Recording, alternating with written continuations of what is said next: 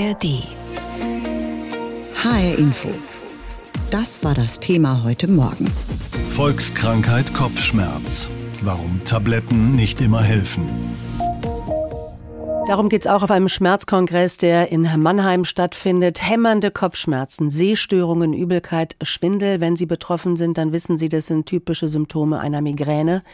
In Deutschland leiden etwa 14 Prozent der Frauen und 8 Prozent der Männer darunter. Migräne kehrt in unregelmäßigen Abständen immer wieder. Manche Menschen haben nur ein oder zweimal im Jahr so eine Attacke. Andere leiden mehrmals im Monat oder gar fast täglich unter Migräne. Was heißt das eigentlich, damit zu leben? Jutta Nieswand hat mit einer Betroffenen gesprochen und hat auch einen Arzt getroffen, der erklärt, was gegen Migräne hilft. Karin Ehre in Frankfurt erinnert sich noch gut, wie es mit der Migräne angefangen hat vor über 40 Jahren. Damals war sie gerade mal zwölf. Das ist zuerst aufgetreten als eine Art Schmerz im Auge.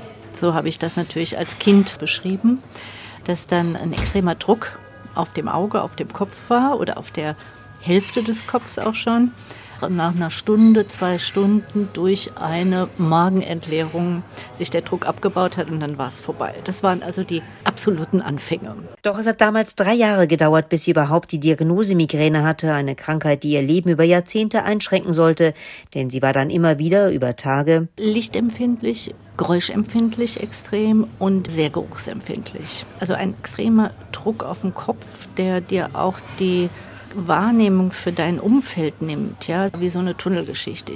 Und natürlich kommt dann immer dazu der Drang und der Wunsch, sich auch hinzulegen. Ja, es macht also sehr, sehr müde. Alles typisch für Migräne, auch dass der Schmerz meist auf einer Seite sitzt, so ihr Arzt Charlie Gaul, Neurologe im Kopfschmerzzentrum Frankfurt.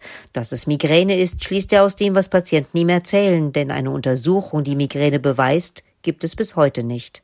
Behandelt wird sie auf zwei Ebenen, akut und prophylaktisch. Wenn Sie den Kopfschmerz, die Übelkeit haben, dann kann man Schmerzmittel einnehmen, zusätzlich was gegen Übelkeit. Und wenn Schmerzmittel nicht reichen, dann nimmt man ein Migränemittel, ein Triptan, was genau auf den Migränekopfschmerz wirkt. Wenn Sie sowas zum Beispiel jede Woche haben, damit es seltener auftritt, dann nimmt man dauerhaften Medikament ein, das die Häufigkeit von Migräneattacken reduziert. Bislang gibt es kein Medikament, das eine Migräne komplett verhindert. Im akuten Fall hilft laut Arzt hinlegen, ausruhen, kühlen und abdunkeln. Vorbeugen sollen Ausdauersport, Entspannungstechniken und Akupunktur. Patientin Karin Ehre hat eine Odyssee voller Versuche hinter sich, die Migräne in den Griff zu bekommen, vor allem mit einer ganzen Reihe von Medikamenten, die aber immer nach und nach nicht mehr gewirkt haben. Ich habe dann im Laufe meiner, nennen wir es Migräne-Karriere, halt alles durchlaufen. Immer Massagen gemacht, Fango gemacht, manuelle Therapien, Physiotherapien, Akupunktur, Akupressur, Fußreflexzonenmassage, Ayurveda, also auch viele Sachen, die ich auch aus eigener Tasche bezahlen musste. Ja. Seit Jahren setzt die Medizin als Prophylaxe auf Beta-Blocker und Antidepressiva, sagt ihr Arzt Charlie Gaul. Doch inzwischen gibt es etwas Neues. In den letzten Jahren behandeln wir zunehmend mit Antikörpern, die sich gegen CGRP richten. Das ist ein Molekül, das im Migräneanfall ausgeschüttet wird. Und man hat festgestellt, dass die besser wirken als die Medikamente, die wir bislang nur zur Verfügung hatten und dass sie vor allen Dingen viel weniger Nebenwirkungen machen. Davon hat auch Karin Ehre profitiert. Ich bin quasi seit der ersten Spritze dieses Medikaments quasi migränefrei. Ich kann heute sagen, dass ich tatsächlich ein viel freieres Leben führe, weil nicht nur die Migräne nicht mehr da ist, sondern auch, und das ist fast genauso wichtig, die Angst vor der nächsten nicht mehr da ist. Vielleicht haben Sie ja heute Morgen schon eine Kopfschmerztablette genommen. Eine Tablette, wenn der Kopf dröhnt, das ist bei vielen Alltag. Kopfschmerzen gab es schon immer. Die Zahl der Krankmeldungen wegen Kopfschmerzen hat aber deutlich zugenommen in den letzten 20 Jahren. Das ist das Ergebnis einer AOK-Studie. Und Kopfschmerz und was man dagegen tun kann, das beschäftigt auch die Experten heute auf dem Schmerzkongress in Mannheim.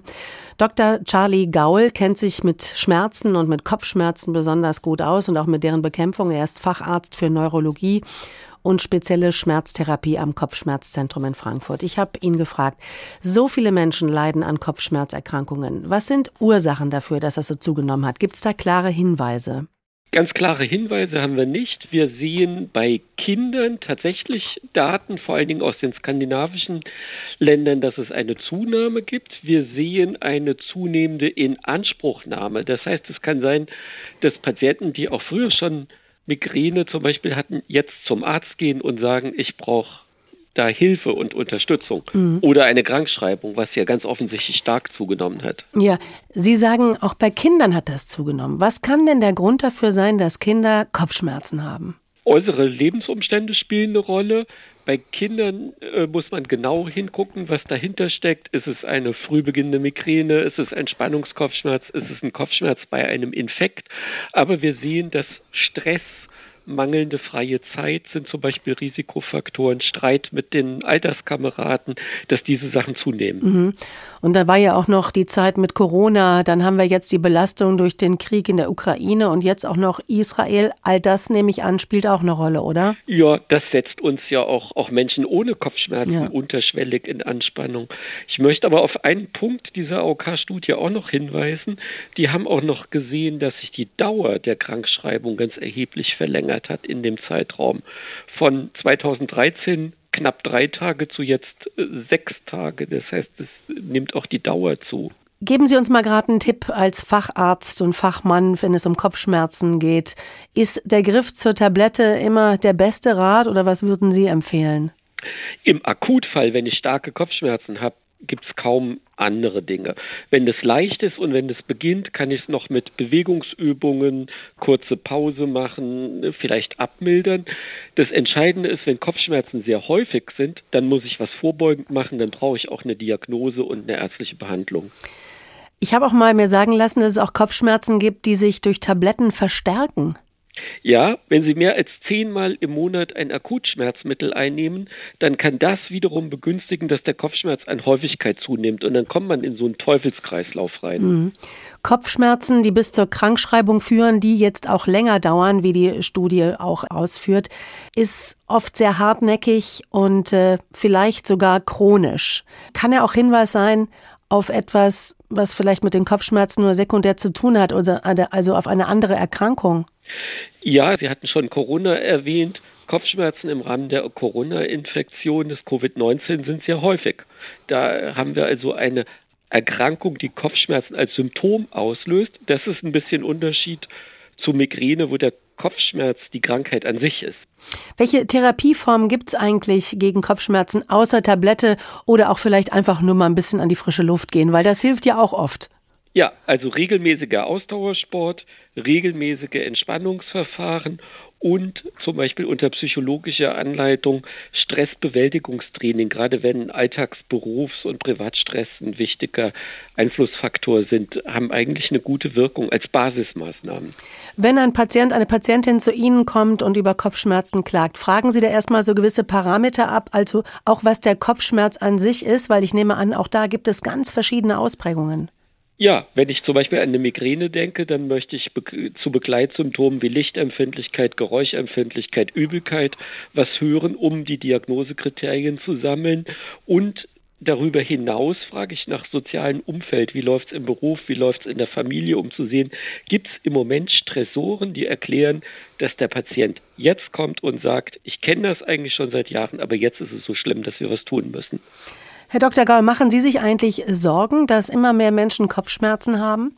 Prinzipiell schon, weil wir natürlich nicht alle Kopfschmerzpatienten in Spezialsprechstunden betreuen können und in der Primärversorgung, also in der hausärztlichen Praxis, häufig noch viel weniger Zeit zur Verfügung steht, um sich so über diese Hintergründe und vertieft zu informieren.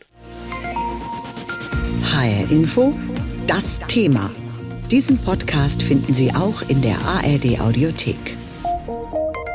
In Mannheim sprechen Expertinnen und Experten seit gestern über ein Thema, das wir alle kennen, Schmerzen. Besonders wenn der Kopf dröhnt, wird es schnell unerträglich, drücken, bohren, hämmern. Kopfschmerzen können zermürbend sein, gerade bei Migräne. Kein Wunder, dass Betroffene da oft zu Medikamenten greifen, doch zu oft genommen können gerade diese Medikamente Kopfschmerzen sogar noch verursachen. Angelika Wörthmüller berichtet von einer Frau, die diesen Teufelskreis aus Schmerz überwinden konnte. Migräne zählt zu den häufigsten Kopfschmerzarten in Deutschland. Rund 20 Prozent Frauen und 8 Prozent Männer haben sie. Eine der Betroffenen ist Heidrun Hess. Sie lebt in einer Welt, in der der Schmerz überall zuschlagen kann. Triptan und ein Medikament zur Wirkungsverstärkung sind darum ihre ständigen Begleiter. Kommt die Schmerzwelle, muss die Berlinerin sofort reagieren, um sie zu brechen, sonst wirken ihre Medikamente nicht schnell genug und Heidrun Hess ist unerträglichen Schmerzen ausgeliefert. Wie soll man das beschreiben? Nehmen Sie Ihren schlimmsten Kater und dann verzehnfachen Sie den. Das ist Migräne. Und sie machen alles, damit es aufhört. In ihren schlimmsten Phasen hatte Heidrun Hess täglich Migräneattacken und musste doch als Außendienstmitarbeiterin immer fit sein, reiste 50.000 Kilometer im Jahr. So kam oft eine Tablette zur anderen, bis ihre Schmerzklinik eine Medikamentenpause verordnete. Vier Wochen ganz ohne Schmerzmittel. Ich habe mir die Seele aus dem Leib gekotzt. Mehrere Tage. Es war so schlimm. Und nach ein paar Tagen war es dann besser. Und das ähm, ist eigentlich das, was ich mitgenommen habe. Einmal aushalten, und dann wirklich auch durch die Klinik da durchgetragen zu werden. Für die Berlinerin war es ein Wendepunkt. Sie lernte durch Ernährungsumstellung, Entspannung und eine begleitende Prophylaxetherapie einen neuen Umgang mit der Migräne und auch die sinnvolle Nutzung von Migränemedikamenten, sagt ihr Arzt Dr. Jan-Peter Jansen, Facharzt für Anästhesie und spezielle Schmerztherapie an der Schmerzklinik Berlin in Weißensee. Frau Hess hat sehr viele Medikamente genommen, um gut zu funktionieren. Das heißt, sie hat immer die Reifen schon aufgepumpt, damit sie dachte, jetzt kann ich den Berg runterfahren. Das Berg runterfahren ist aber auch anstrengend und die Reifen mal aufpumpen. Wir wissen jetzt nicht, ob es die Tabletten sind oder die Tabletten, die einen Zustand stabilisiert haben, der gar nicht mehr stabil war. Medikamente können die Migränehäufigkeit so verfestigen oder Kopfschmerz sogar verstärken, wenn sie zu oft oder in zu starker Dosis eingenommen werden. Mit Hilfe von Migräne-Apps können Patienten die Anfälle erfassen und wie oft sie pro Monat Medikamente einnehmen. Schmerztherapeut Jansen. Da sagt man immer, das sollten nicht mehr als zehn im Monat sein. Wir sind da mittlerweile ein wenig lockerer. Es kann schon mal in einem Monat sein, dass man zwölf oder dreizehn braucht. Dafür hat man im Sommer wieder nur fünf und dass man unterm Strich so in dem Durchschnitt bleibt. Botulinumtoxin, kurz Botox, kann helfen, seltener Migräneattacken zu bekommen. Die Krankenkassen übernehmen die Kosten für die Injektionen, die unter die Kopfhaut an Stirn, Schläfen und Nacken gespritzt werden. Dadurch werden Erregungsleitungen blockiert und übermäßige Muskelanspannung reduziert. Die Wirkung bei Migräne ist gut belegt und auch Heidrun Hess nutzt Botox alle drei Monate. Eine Alternative zum Botox ist die sogenannte Immuntherapie mit monoklonalen Antikörpern zum Selberspritzen. Die blockieren Rezeptoren im Gehirn, die bei Migräneattacken aktiv sind. Ganz verschwinden wird die Migräne aber durch so eine Prophylaxe nicht, weiß Heidrun Hess. Was ich lernen musste, ist, Migräne ist immer da. Ich werde damit leben müssen. Aber ich habe gelernt, damit umzugehen und sie auch ein Stück weit zu akzeptieren als zu mir zugehörig. Aber die Behandlung, die ich jetzt bekomme, die verschiedenen Therapien, also die Tabletten und auch die Injektionen, die Kombination hilft mir sehr. Kopfschmerzen. Ich denke mal, es gibt nur wenige Menschen, die damit überhaupt nichts anfangen können. Kopfschmerzen machen auch richtig krank. Eine Studie der AOK hat gezeigt, dass sich die Zahl der Krankschreibungen wegen Kopfschmerzen in den letzten 20 Jahren vervierfacht hat. Wie kann man diesen Schmerzen begegnen? Wann reicht eine Tablette, wann aber nicht mehr? Das ist auch Thema in Mannheim. Seit gestern ist dort der Deutsche Schmerzkongress. Und wir schauen genau drauf, auch auf Dinge, die gegen Kopfschmerzen helfen sollen. Es geht zum Beispiel um VR-Brillen, also Virtual Reality Brillen, Apps und andere digitale Anwendungen. Ein Experte auf diesem Gebiet ist Axel Schäfer. Er ist Therapieforscher und Physiotherapeut in Hildesheim. Ich habe ihn gefragt, wie kann man sich denn diesen Einsatz von VR-Brillen in der Schmerztherapie vorstellen? Wie funktioniert das? Die Virtual Reality Brillen ähm, erzeugen in erster Linie ähm, eine, eine künstliche Welt, eine virtuelle Welt, in die sie eintauchen können. Und diese Welten, die erzeugt werden, ähm, das sind dreidimensionale Welten. Das heißt, sie haben die Illusion, dass sie sich ähm, ja wie in der physischen Realität sozusagen um 360 Grad ähm, drehen und bewegen können. Sie können ihren Körper auf eine andere Art und Weise erleben. Und das ist natürlich insbesondere dann relevant, wenn sie eingeschränkt sind, wenn sie an Schmerzen leiden und sich eben zum Beispiel nicht so bewegen können, wie es gesunde Menschen tun. Das ja. heißt, das kann einen entspannenden Effekt haben es kann einen, einen aktivierenden Effekt haben. Das heißt, Sie können sozusagen in der virtuellen Welt Tätigkeiten ausführen oder Bewegungen ausführen, die Sie in Wirklichkeit nicht mehr machen können. Hat es also auch ein bisschen was mit einer Ablenkung zu tun? Sprich, dass man sich vielleicht ja. eben nicht so auf seinen Kopfschmerz mehr konzentriert? Ja, genau, das wäre ein möglicher Effekt, dass Ablenkung gut funktioniert. Also und das ist gerade zum Beispiel auch, auch bei Kindern wichtig oder bei Menschen, die, sage ich mal, Schmerzen haben nach, nach Eingriffen oder Operationen. Da ist Ablenkung wirklich ein sehr, sehr gutes ähm, Mittel, um tatsächlich dann auch Schmerzen effektiv hm. zu lindern. Es ist eine aufwendige Sache. So eine Behandlung mit VR-Brillen äh, ist ja auch noch neu und auch natürlich, nehme ich mal an, nicht unbedingt eine Kassenleistung. Ganz Aber genau. es gibt ja auch noch andere Dinge, spezielle Apps, die in Frage Richtig. kommen. Wie funktionieren die gegen Schmerzen? Das ist ähm, tatsächlich ähm, nochmal anders, weil die Apps ja grundsätzlich auch ähm, erstattungsfähig sein können. Das heißt, es gibt ähm, zum Beispiel von dem Bundesinstitut für Arzneimittel und Medizinprodukte gibt es ein sogenanntes äh, DIGA-Verzeichnis, also für digitale Anwendungen. Und da finden sich tatsächlich auch zwei digitale Anwendungen, also Apps, die ähm, auch für Patientinnen oder Menschen mit Kopfschmerzen geeignet sind oder die dafür letzten Endes auch konzipiert wurden. Und hier ist sozusagen der Effekt, den man erzielen kann, ähm, auch auf unterschiedlichen Ebenen einzuordnen. Das heißt, zum einen gibt es hier ähm, ein edukatives Element in der Regel. Also das heißt, dass, dass ähm, Menschen aufgeklärt werden, was, was sind Schmerzen, was sind zum Beispiel Kopfschmerzen, was sind Auslöser, was sind die ähm, neurophysiologischen Mechanismen dahinter. Und das ist wichtig zu verstehen, um dem Schmerz auch die Bedrohung zu nehmen. Also dass ähm, Menschen mit chronischen Schmerzen einfach auch deutlich wird, dass Schmerz nicht unbedingt gleich Schaden ist. Also das ist so eine zentrale Botschaft. Es gibt solche Elemente wie ähm, Schmerztagebücher, also das heißt äh, Selbstreflexion, also das sind so die Kernelemente, die in den Apps und in den ähm, Online-Programmen enthalten sind. Herr Schäfer, diese DIGA-Liste, die finde ich überall. Wenn ich jetzt auf der Suche bin nach so einer Kopfschmerz- oder Schmerz-App, wo finde ich die? Die finden Sie im Internet, wenn Sie eingeben ähm, DIGA und Bundesinstitut für Arzneimittel und Medizinprodukte oder DIGA-Liste reicht wahrscheinlich schon dann kommen Sie genau auf diese Liste und dort sind die Apps aufgelistet für alle möglichen Indikationsbereiche, mhm. unter anderem eben auch für Kopfschmerz. Was glauben Sie, wenn wir noch zum Schluss ganz kurz nach vorne schauen, wie sieht die Zukunft aus für diese digitale Anwendungen, die Apps oder auch die VR-Brille? Ist das ein Bereich, der mhm. immer größere Bedeutung haben wird, wenn es um Schmerztherapien geht?